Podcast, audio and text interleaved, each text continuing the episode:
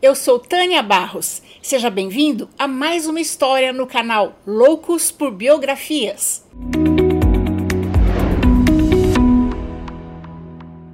Se você é novo por aqui, convido você a conhecer as mais de 250 biografias que já existem no canal e a se inscrever para conhecer as próximas também. Juntos vamos conhecer um pouco da vida e da obra dos grandes estadistas, artistas, escritores, exploradores, inventores, cientistas, filósofos, enfim, as melhores pessoas que passaram pela Terra.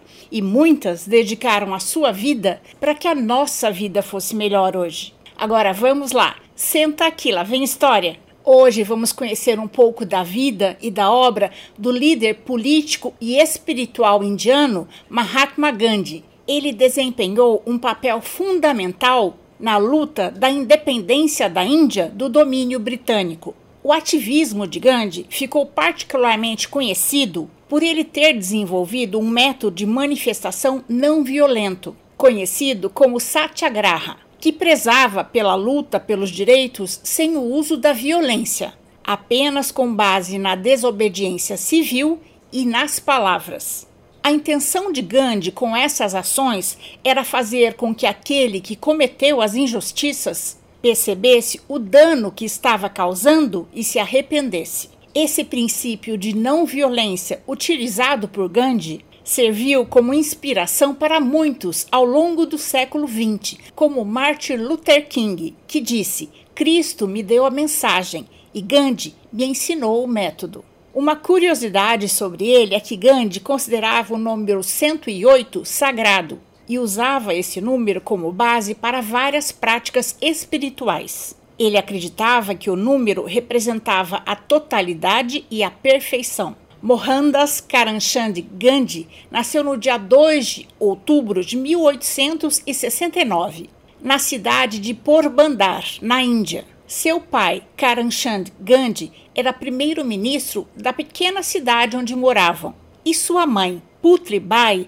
era uma devota vigorosa de Vishnu, um dos deuses do hinduísmo. E Gandhi foi criado sob a crença de Vishnu, que tem como preceito a não violência. Quando Gandhi nasceu, a Índia estava sob o domínio britânico. A Índia se tornou colônia inglesa em 1858. Durante quase 90 anos, a Inglaterra explorou ao máximo os recursos da colônia, a chamada joia do império, ignorando a cultura, as crenças e as religiões dos indianos. Quando criança, Gandhi era muito tímido e não teve qualquer destaque no período escolar. Na Índia, as famílias são divididas por castas hereditárias com funções sociais específicas. A família de Gandhi era da caça dos Vaixás, de comerciantes, considerada uma casta simples em comparação com os Brahmanes, que são os sacerdotes e os letrados, e os Kshatriyas, que são os guerreiros. Apesar disso, a família dele não era pobre e vivia confortavelmente. Nesse sistema de castas era comum a endogamia, ou seja, o casamento entre parentes. Aos 13 anos, como era costume na cultura indiana, Gandhi teve seu casamento arranjado com Kasturba, também de 13 anos. Apesar de não ter sido um casamento por amor, pelo menos no começo, Gandhi e Kasturba permaneceram casados por 62 anos, até a morte dela. Juntos tiveram quatro filhos homens: Harilá, Manilá, Randas e Devdas. A família de Gandhi desempenhou um papel importante em sua vida, embora seus compromissos e responsabilidades com a luta pela independência da Índia o tenham levado frequentemente a se ausentar, mas sua esposa e filhos participaram ativamente de sua vida política. A colônia em que eles moravam não tinha boa estrutura educacional e a família de Gandhi mandou-o para Londres para estudar direito. Assim, Gandhi, em 1888, aos 19 anos, partiu para Londres, deixando sua esposa e um filho pequeno. Lá ele conheceu os ideais vegetarianos de Henry Stephen Salt e criou um clube vegetariano. Nesse clube, entrou em contato com a teosofia e textos sagrados como o Sermão da Montanha. o conjunto de ensinamentos principais que Jesus deixou aos seus discípulos, mostrando como um cristão deve viver. É chamado Sermão da Montanha porque Jesus gostava de ensinar no monte, onde havia mais espaço. E o Bhagavad Gita, um texto sagrado hindu que retrata um diálogo entre o príncipe Krishna e o grande guerreiro Arjuna. Em palavras práticas, ensina a abraçar a vida, encarar os desafios e usar as situações mais dolorosas e difíceis como plataforma para elevar a mente e realizar a tarefa que deve ser realizada com sabedoria e coragem. O Bhagavad Gita se tornou a Bíblia espiritual de Gandhi. Aos 22 anos, Gandhi se graduou em direito e voltou para a Índia com a sede dos jovens recém-formados para começar sua vida profissional. No entanto, sua carreira como advogado não deslanchou. Sua mãe havia acabado de falecer e sua timidez ao se expressar o atrapalhou. Não foi nada como ele tinha imaginado na faculdade. Em 1893, apesar de já ter com Casturba dois filhos, Gandhi resolveu aceitar um convite para trabalhar na África do Sul. Assim, mais uma vez deixou sua família, dessa vez para trabalhar. Quando chegou na África do Sul, Gandhi se deparou com um sistema racista e violento. Negros, indianos e muçulmanos eram discriminados de todas as formas possíveis pelos britânicos e holandeses. Uma das situações mais marcantes para Gandhi aconteceu durante uma viagem de trem que fazia rumo à cidade de Pretória, Durante essa viagem, foi solicitado que Gandhi se retirasse da primeira classe porque um passageiro branco estava incomodado com sua presença. Ele se recusou a ir para a terceira classe, que era o lugar onde os negros viajavam, já que tinha pago pela primeira classe como o branco, e se recusou a sair do lugar e acabou sendo expulso do trem depois de se ver envolvido politicamente pelos direitos dos hindus na África do Sul, que na época também era uma colônia britânica, Gandhi decidiu mudar-se para lá com sua esposa e filhos. Começou a atrair notoriedade da imprensa e dos governantes que queriam que ele parasse com a luta e passou a sentir na pele a discriminação contra os hindus. Foi durante a Segunda Guerra Boer que ocorreu entre o Império Britânico e os colonos holandeses, que eram chamados de Boers, que Gandhi desenvolveu a técnica do satyagraha, que, como eu já disse, prezava pela luta por direitos sem o uso da violência, apenas com base na desobediência civil e no uso das palavras. As leituras de Leon Tolstói, autor de Guerra e Paz, e de Henry David Thoreau, autor de Desobediência Civil, seus ídolos impulsionaram Gandhi em seu ideal de amor universal. Ele iniciou a política de resistência passiva em protesto contra os maus tratos sofridos pela população hindu. Em 1894, fundou uma seção do partido no Congresso Indiano, destinada a lutar pelos direitos do seu povo. Dez anos depois, em 1904, Gandhi começou a editar o jornal Opinião Indiana. Nessa época, além dos textos religiosos hindus, leu os Evangelhos e o Alcorão, o livro sagrado do islamismo, e a obra do crítico social John Ruskin. Em 1908, escreveu Autonomia Indiana, em que ele coloca em discussão os valores da civilização ocidental. Num certo momento, o casamento entre hindus e muçulmanos foi proibido, e Gandhi, que era bem-humorado, chegou em casa e disse para sua esposa que a partir daquele momento eles estavam vivendo em pecado. Aos 37 anos, Gandhi fez os votos de celibato perpétuo, comprometendo-se a não ter mais relações sexuais com sua esposa Casturba. Ele acreditava que isso o ajudaria a ter um controle maior sobre seus desejos e a se concentrar em sua luta política. Durante os 20 anos em que esteve na África do Sul lutando pelos direitos dos hindus, Gandhi foi preso várias vezes. Na Índia, Gandhi se tornou conhecido por sua luta pelo direito do seu povo com o Satyagraha. Só que, Com o início da Primeira Guerra Mundial, ele só conseguiu militar pela independência da Índia a partir de 1919. Quando a guerra acabou, a burguesia na Índia desenvolveu um forte movimento nacionalista, formando o Partido do Congresso Nacional Indiano, tendo como líderes Gandhi e Jawaharlal Nehru. O programa pregava a independência total da Índia, a igualdade política para todas as raças, religiões e classes, e reformas socioeconômicas e administrativas. Mahatma recorria a marchas e desobediência civil, incentivando o não pagamento de impostos e o boicote aos produtos ingleses para enfraquecer o domínio britânico sobre a Índia. A atuação de Gandhi pela independência fez com que ele fosse preso pelas autoridades britânicas, também na Índia, várias vezes. Gandhi era um homem pequeno de 39 quilos, vivia com poucas comodidades e se vestia de maneira simples, como os mais pobres da Índia, demonstrando que sua força vinha de dentro. Uma das formas que Gandhi tinha para protestar e forçar o diálogo era fazendo jejuns. A primeira greve de fome e sede que ele fez foi contra a formação de um eleitorado separado para os Dalits ou Sudras, a casta indiana formada pelos trabalhadores braçais, considerados intocáveis, impuros, inferiores a todos. E Gandhi conseguiu que eles pudessem votar como todos os outros. A liderança de Gandhi nas ações de desobediência civil repercutiu profundamente em dois momentos. No primeiro, como uma forma de promover a independência econômica e autossuficiência da Índia,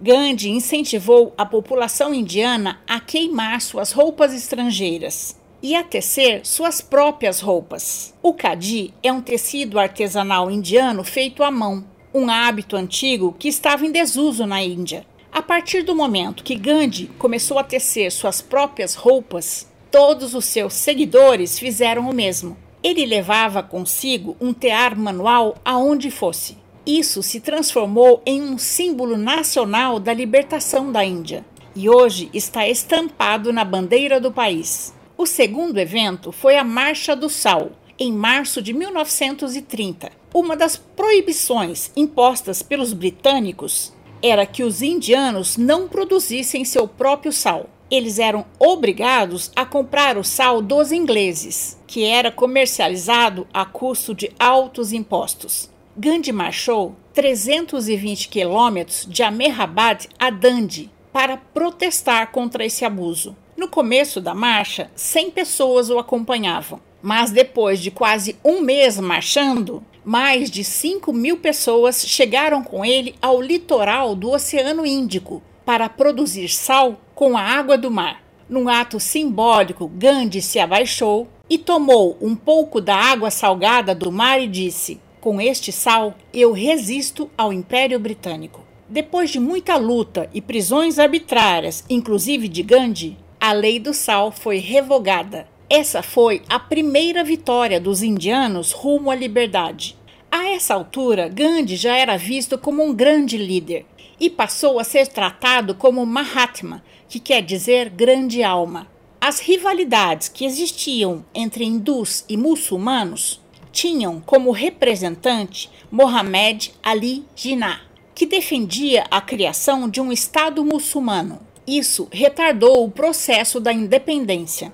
Em 1932, Gandhi voltou a ser preso na Índia e mais de 32 mil pessoas foram condenadas por crimes políticos. Foi solto só um ano depois, porque sua greve de fome chamou a atenção do mundo inteiro, que temia por sua vida. Com o início da Segunda Guerra Mundial, Gandhi voltou a lutar pela retirada imediata dos britânicos da Índia. Em agosto de 1942, o Congresso aprovou a resolução Saiam da Índia, dirigida ao governo britânico. No dia seguinte, Gandhi e outros membros do Congresso foram presos. Aí a situação saiu do controle e a violência passou a imperar. Sua esposa, Kasturba, a quem carinhosamente Gandhi chamava de Ba, que significa mãe, ficou com ele na prisão Quase dois anos depois, em janeiro de 1944, Casturba faleceu por complicações cardíacas e bronquite. Foi uma grande perda para ele. Em maio, Gandhi foi libertado graças a pressões políticas e à advertência dos médicos por ele estar com malária e disenteria. Após o fim da Segunda Guerra Mundial, com a Inglaterra enfraquecida, e os indianos cada vez mais dispostos a governar seu país, em agosto de 1947, os ingleses reconheceram oficialmente a independência da Índia, mas mantendo seus interesses econômicos. Jawaharlal Nehru, amigo de Gandhi, foi nomeado primeiro-ministro e o maior líder político do país. Nesse dia, Gandhi estava em Calcutá pregando a paz.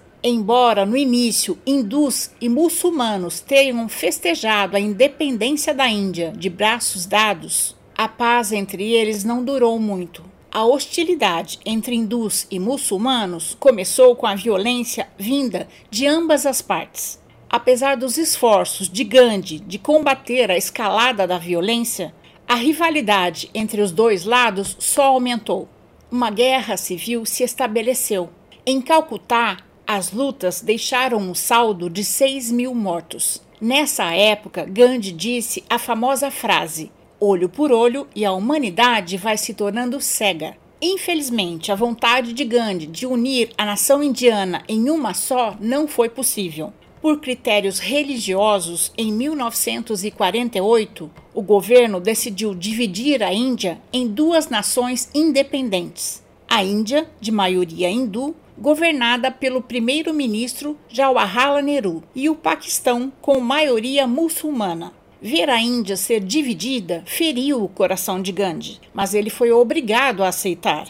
Só que isso atraiu o ódio dos nacionalistas. Essa divisão gerou a maior migração cruzada da história, cerca de 12 milhões de pessoas. Os muçulmanos que estavam na Índia fugiram para o agora Paquistão, e os hindus que estavam no Paquistão fugiram para a Índia. Em um ano e meio dessa migração cruzada, morreram 500 mil pessoas. Em 1948, Gandhi voltou a Nova Delhi e ficou assustado com as atrocidades. Grupos de hindus expulsavam de formas violentas os muçulmanos que ainda estavam lá. Ainda que a independência da Índia tenha sido violenta, Gandhi fez de tudo para que ela fosse o mais pacífica possível e que as pessoas aceitassem suas diferenças. Ele disse: Não há caminho para a paz. A paz é o caminho. Em cada surto de violência, Gandhi realizava outro jejum em favor da união das comunidades.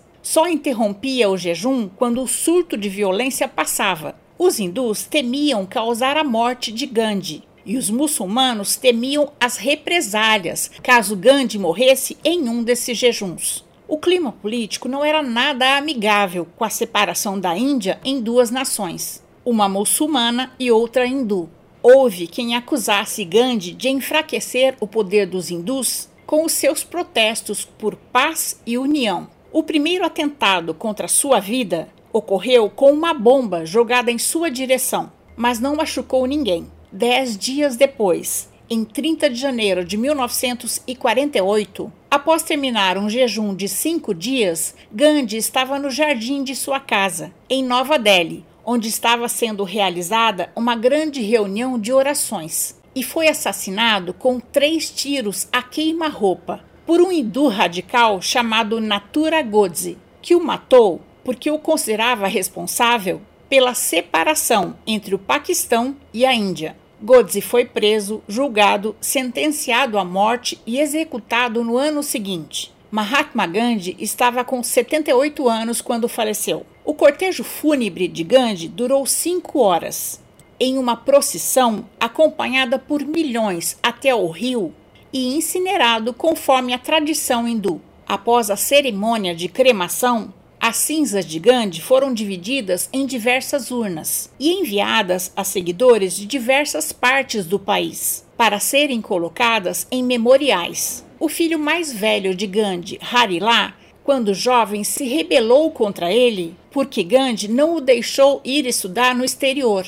Harilá se tornou alcoólatra e se converteu ao islamismo para provocar o pai. Harilá se manteve afastado do pai até a morte dele e não participou do seu funeral. 60 anos após a morte de Gandhi, em janeiro de 2018, em um gesto simbólico de superação da desavença entre pai e filho, a família decidiu dar a Harilá a oportunidade de participar de algum rito funerário de Gandhi. Uma das urnas contendo as cinzas de Gandhi foi atirada pela neta de Harilá e bisneta de Gandhi nas águas que banham a maior e mais importante cidade da Índia, Mumbai, que se situa às margens do Oceano Índico. Gandhi nunca recebeu o Prêmio Nobel da Paz, apesar de ter sido indicado cinco vezes, de 1937 a 1948. Mas ele nunca precisou ser premiado. Mahatma Gandhi é lembrado como um ícone pela luta pela liberdade, justiça social e não violência. Sua filosofia e exemplo continuam a inspirar e impactar pessoas em todo o mundo. Gandhi é considerado uma das figuras mais importantes do século XX. Albert Einstein se referiu a Gandhi dizendo: As gerações que estão por vir terão dificuldade em acreditar que um homem como este realmente existiu e caminhou sobre a Terra.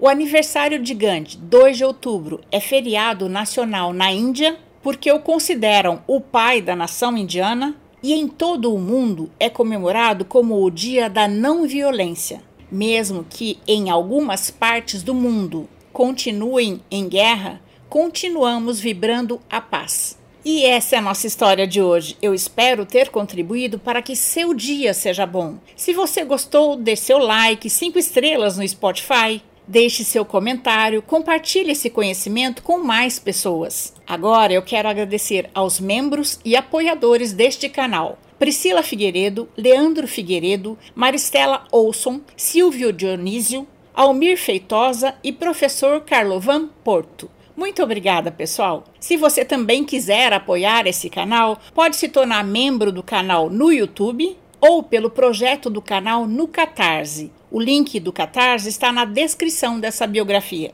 tanto no YouTube quanto no Spotify. O canal Loucos por Biografias traz novas histórias todos os sábados às 14 horas. Até a próxima história!